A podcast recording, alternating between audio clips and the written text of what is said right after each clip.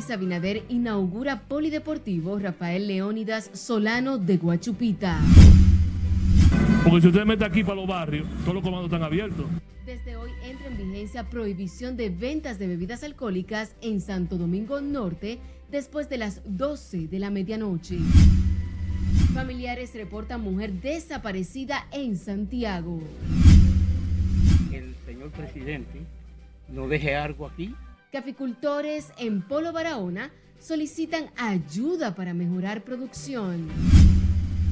Y Fuerza Aérea de República Dominicana recibe Comando Sur de Estados Unidos para celebrar competencia.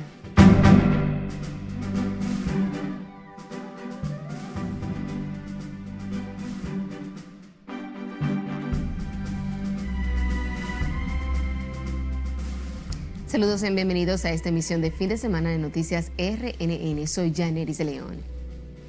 Iniciamos esta emisión con el presidente Luis Abinader, quien dejó inaugurado este sábado el Club Rafael Leónidas Solano, ubicado en el sector de Guachupita de esta capital. Catherine Guillén estuvo en el evento y nos preparó la siguiente historia. Con la asistencia de cientos de deportistas, personalidades gubernamentales y residentes de Guachupita, el jefe de Estado hizo entrega del primer centro deportivo techado de esta barriada. Este sector de Guachupita, presidente, que parió a atletas como Joan Guzmán, Ángel de la Cruz, presidente de la Comisión de Desarrollo Provincial, destacó que por orden del presidente también se está licitando el techado del Club Renacer, también ubicado en el populoso sector. Presidente, en el día de hoy, en esta hermosa mañana, como usted tiene acostumbrado al pueblo dominicano, usted está haciendo usted está pagando una deuda social acumulada que tiene esta franja de la ciudad de Santo Domingo. Al margen de esta actividad, una gran cantidad de personas dentro y fuera del inaugurado club vociferaban con efervescencia cuatro más para el presidente Abinader, en momento en que el gobierno cumple un poco más de dos años. Catherine Guillén, RNN. En otra información, residentes en el sector Laureña, en Santo Domingo Este, pidieron a las autoridades culminar con el arreglo de las calles, asegurando que están incluidas en el plan de asfaltado del Ministerio de Obras Públicas y cuyos trabajos han sido abandonados. Afirman que las avenidas de esta localidad están intransitables debido a la acumulación de aguas, lo que temen genere un brote de enfermedades que venga en, ayuda de nosotros para que nos elimine esto, el síndico, e, esa gente que nos andan buscando votos, no andan solucionando los problemas que hay en la comunidad, mentira. Mira, este, este charco, mira, ni se sabe cuántos años tiene este charco aquí, mira. Y, andan los regidores y andan síndicos buscando gente y, no, y no solucionan los problemas. Nomás cuando ellos ganen y cuando ganan no se ven más. Los residentes del sector Laureña Norte en Santo Domingo Este se quejan de que han sido abandonados a su suerte por las autoridades municipales. Caficultores y productores agropecuarios del municipio Polo en la provincia de Barahona pidieron mayor apoyo del gobierno ante la calamitosa situación que, según ellos, están atravesando por lo que solicitaron la rehabilitación de caminos vecinales para poder transportar sus productos, financiamientos a través del Banco Agrícola, insumos para sus cosechas y facilidad de semillas a través del Ministerio de Agricultura. Yo espero que, el señor presidente nos deje algo aquí para los agricultores para el pueblo, porque necesitamos una cuanta obra. y queremos a ver si el presidente nos ayuda en eso porque él en todos los sitios que, llega deja obra. Esa loma para allá ni, ni, ni mulo casi entra ya. El camino está dañado. Por ahí el agua nos rompió todo el camino y por ahí las autoridades no nos ayudan con nada. Desde que los caficultores y el municipio en sentido general necesita de infraestructura necesita de equipo. Polo está a 36 kilómetros del municipio de Barahona y cuando vienen los desastres naturales con una sola fuerte lluvia, quedamos incomunicados. Queremos equipo pesado en nuestro municipio. Dijeron que a propósito de la visita que realizará el presidente Luis Abinader a la provincia de Barahona y al municipio de Polo el próximo sábado para la inauguración del Festival del Café, esperan que el mandatario escuche, escuche su clamor y disponga a restablecer los programas del gobierno dirigidos a fomentar la productividad en el campo. Y a propósito de que este sábado entra en vigencia la resolución emitida por el Ministerio de Interior y Policía que establece la prohibición de la venta de bebidas alcohólicas después de las 12 de la medianoche en el municipio de Santo Domingo Norte, varios ciudadanos reaccionaron a favor y otros en contra de esta medida. Catherine Guillén nos cuenta más. No, yo lo veo perfectamente. A la 12 de la noche es suficiente. Ya después de la 12 de la noche el que anda en la calle viene a robar, que va.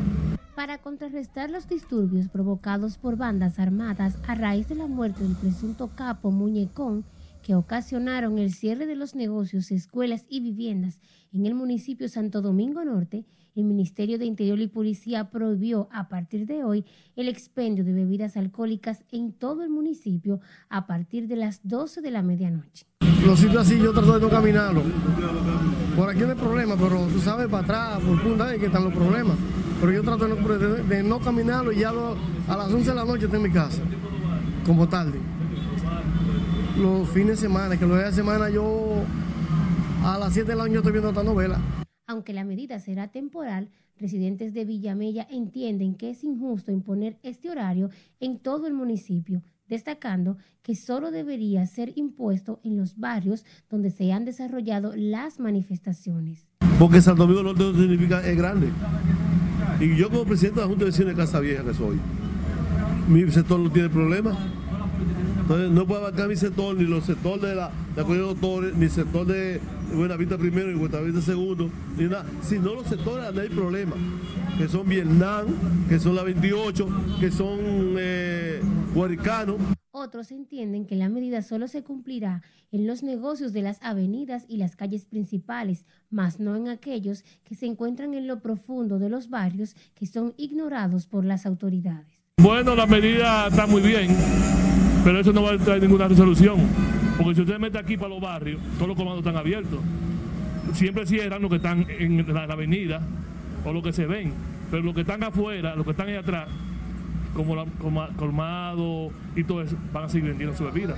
La resolución dictada para Santo Domingo Norte consigna que la venta del alcohol en lugares y horarios inadecuados aumenta la posibilidad de situaciones que ponen en peligro la salud y la vida.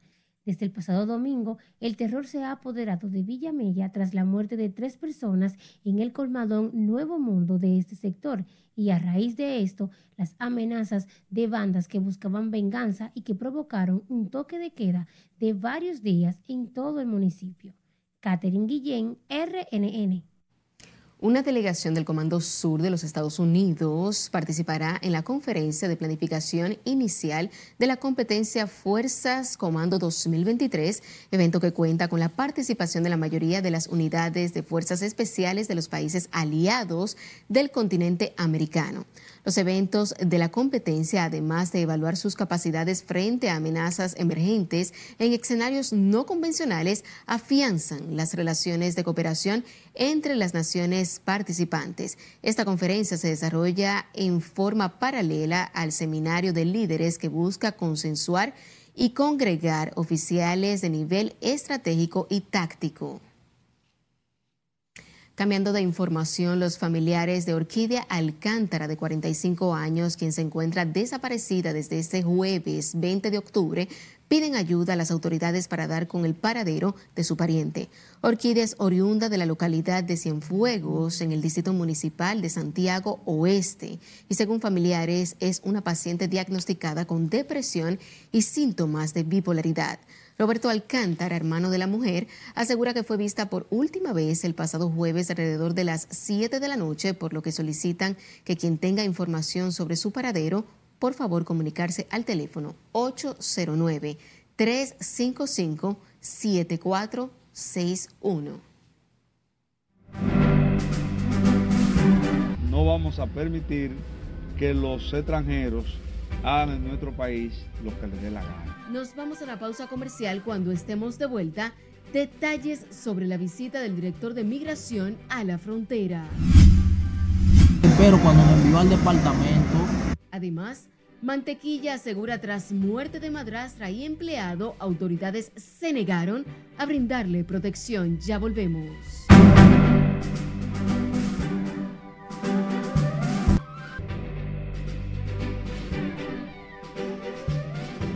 Iniciamos este bloque internacional con la ultraderechista Giorgina Meloni, quien tomó juramento este sábado como la primera ministra de Italia y la primera mujer en ocupar este puesto. Catherine Guillén nos cuenta más en el resumen de las internacionales de RNN.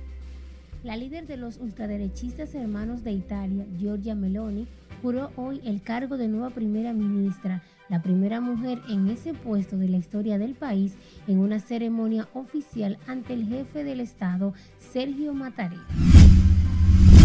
El cólera sigue propagándose por nuevas zonas del área metropolitana de Puerto Príncipe, según informó este sábado la Organización Panamericana de la Salud, que cifra en 123 los casos confirmados en Haití, con 37 muertes a causa de la enfermedad. El Vaticano anunció hoy la renovación hasta 2024 de su acuerdo provisional con China sobre el nombramiento de obispos, el principal escollo hasta 2018 entre las dos partes sin relaciones diplomáticas, a pesar de la lentitud con la que procede el diálogo y las dificultades surgidas en estos años. Una avioneta se estrelló contra un pequeño edificio de apartamentos cerca de un aeropuerto en el estado de New Hampshire, en el noreste de Estados Unidos, matando a dos personas a bordo. Parte del edificio de dos pisos de la ciudad de Kinney, a 110 kilómetros al noreste de Boston, se incendió, pero ninguno de sus moradores resultó herido. El presidente ucraniano Volodymyr Zelensky afirmó este sábado que Rusia llevó a cabo un ataque masivo contra Ucrania durante la noche, tras los informes de ofensiva contra la infraestructura energética que provocaron cortes de energía en todo el país. Y finalizamos este recorrido internacional con una madre cuyos mellizos adolescentes le dijeron a la policía de Texas que fueron esposados y obligados a beber lejía fue apresada en el estado vecino de Luisiana donde los registros muestran que la mujer se declaró culpable hace una década de cargos de poner a sus hijos en peligro. En las internacionales, Catherine Guillén. Retomando con las informaciones nacionales, el director general de Migración visitó este sábado la zona fronteriza de Dajabón para supervisar los trabajos que realizan militares de la institución en esa localidad. Nuestro compañero Domingo Popoter está en directo para contarnos. Vamos a pasar contigo. Muchísimas gracias. Así es, el director general de Migración visitó a Dajabón, donde vino a supervisar el trabajo que realiza esta institución en la frontera. El director general de Migración, Venancio Alcántara Valdés, se presentó este sábado por Dajabón. A su llegada fue recibido por autoridades civiles y militares de la zona. Revisar el trabajo que están haciendo los empleados de migración. Yo tengo un programa de trabajo, estoy yendo a todas las provincias de la frontera, así como también en la capital lo estoy trabajando. En este momento en la capital yo tengo brigada trabajando en los barrios, porque el trabajo mío es cumplir la ley, hacer cumplir la ley sin desmedro de los derechos humanos de nadie. Respetando los derechos humanos, estamos cumpliendo la ley y estamos tratando de establecer reglas de juego porque nosotros somos dominicanos y como dominicanos que somos, somos soberanos y en ese sentido no vamos a permitir que los extranjeros hagan en nuestro país lo que les dé la gana. Alcántara aseguró que en su visita busca supervisar personalmente el trabajo que en estos momentos realizan los empleados de la institución que dirige, tras la situación de bloqueo que se ha generado en el lado haitiano de la localidad de Juana Méndez. Bueno, yo creo que ellos están en el derecho de hacer lo que ellos crean como país. Ese es su estilo de, de, ese es su estilo de protestar, ese es su estilo de exigir cosas en su país, pero aquí la regla la creamos nosotros. Por eso nosotros eh, llegamos a acuerdo y abrimos las nuestra puerta se mantiene abierta. Los problemas de ellos ya son problemas de ellos, no son de nosotros. ellos deben resolverlo como ellos puedan. El director general de Migración se reunió además por varias horas con dirigentes del Partido Revolucionario Moderno. Esto en los salones del ayuntamiento de Dajabón. Momento en que los haitianos aprovecharon para desbloquear las puertas del lado de Juana Méndez y así permitir el paso a comerciantes al poblado de Dajabón. Es todo lo que tenemos desde la zona fronteriza por Dajabón. Domingo Popoter, RNN. Gracias. Pese a la inestabilidad internacional y secuelas dejadas por la pandemia del COVID-19 en la economía, el gobierno dominicano volvió a congelar el precio de todos los combustibles para la semana del 22 hasta el 28 de octubre. Conductores y amas de casa apoyaron la disposición. Lenz Alcántara nos cuenta más. Y, por lo menos no mantener el combustible para que uno salga adelante. El Ministerio de Industria, Comercio y MIPIMES anunció nuevamente que fueron frisados todos los carburantes. La gasolina premium se venderá a 293 pesos con 60 centavos por galón. La gasolina regular a 274 pesos con 50 por galón. El gasoil regular se venderá a 221 pesos con 60 centavos por galón, mientras que el gasoil óptimo se venderá a 241 pesos con 10 centavos por galón.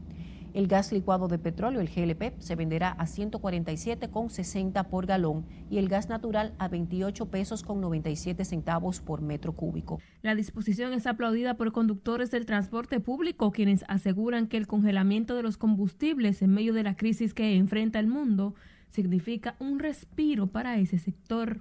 Imagínate que el presidente no puede hacer más de lo que más de lo que está haciendo, demasiado está haciendo, porque como le dejaron el país, como está la situación, eh, los conflictos y toda esa vaina. Yo, por lo menos yo, yo no tengo quejas. ¿Por qué? Porque no hay forma. Bueno, como positivo que si no había estado más alta, según está la situación.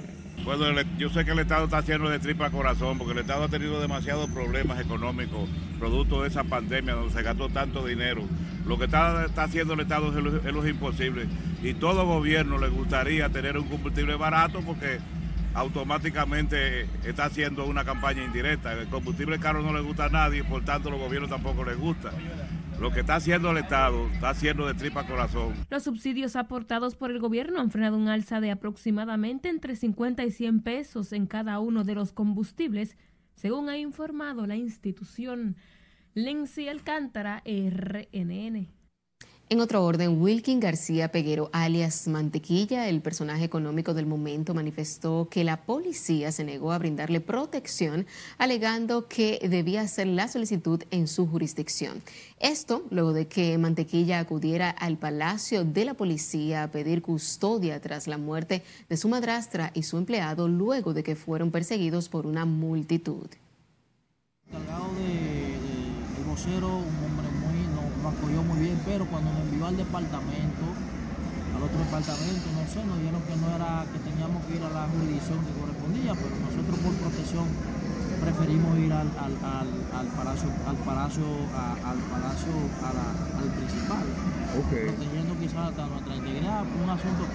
Mira qué pasa que en las redes sociales, lamentablemente, mucha gente a veces viven de hacer controversia y de, de, de emitir cosas negativas porque no han acostumbrado que las redes lo que es lo negativo lo que ven, no lo positivo. Nosotros creamos un proyecto, humildemente, un proyecto que pueda llevar vida y por presión estatal, por presión de, de, los sectores financieros que entienden que nosotros le estamos afectando sus intereses, no han generado una campaña negativa financiada por ellos.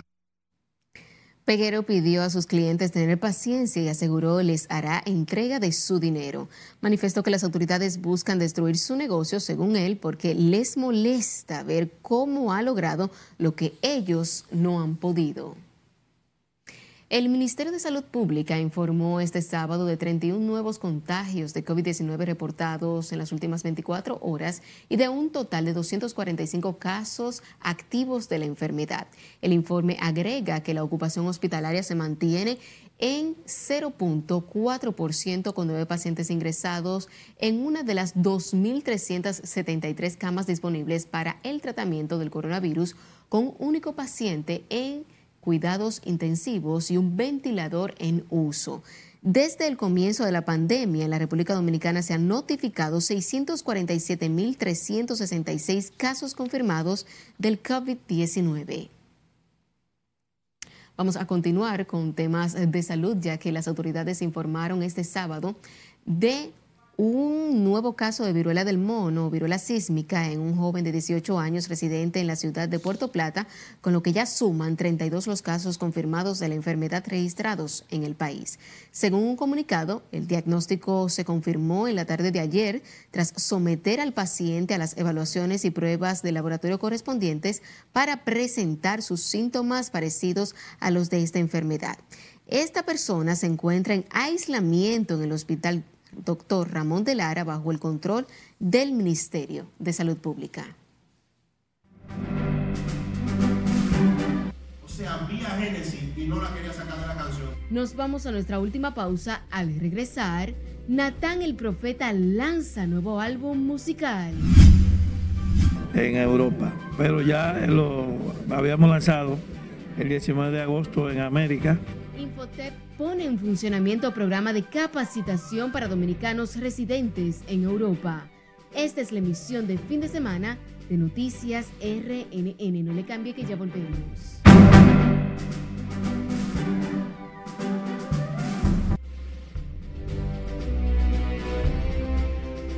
Seguimos en vivo con más informaciones. El cantante de rap cristiano Natán el Profeta lanzó su más reciente álbum titulado Púrpura, el cual busca combatir la depresión a través de la lírica inspirada en el Señor.